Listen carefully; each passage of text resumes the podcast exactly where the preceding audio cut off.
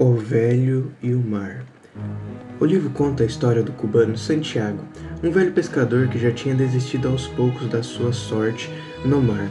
Há tempos o homem não pescava grandes peixes, e até mesmo o garoto Manolim, que costumava estar com ele durante as pescarias, tinha sido obrigado pela família a trabalhar com outros pescadores. ainda assim, o menino continuava cuidando do velho no dia a dia acordando-o com um café quente e ajudando na preparação do barco.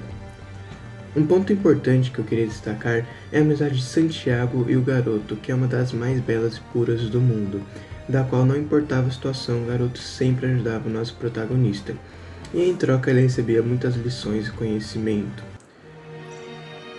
Sendo assim, após 84 dias sem pescar um único peixe, Santiago decidiu ir ao mar usando seu conhecimento sobre o próprio mundo, decidiu ir para longe dos outros pescadores. E a boa sorte veio.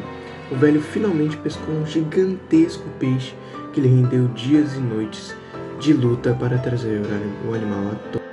E depois de muita luta, o velho consegue acertar o arpão no peixe e matá-lo. Porém, o sangue do animal se espalhou pela água, atraindo os tubarões, que começaram praticamente a comer todo o peixe que o velho havia lutado por dias para conseguir matar.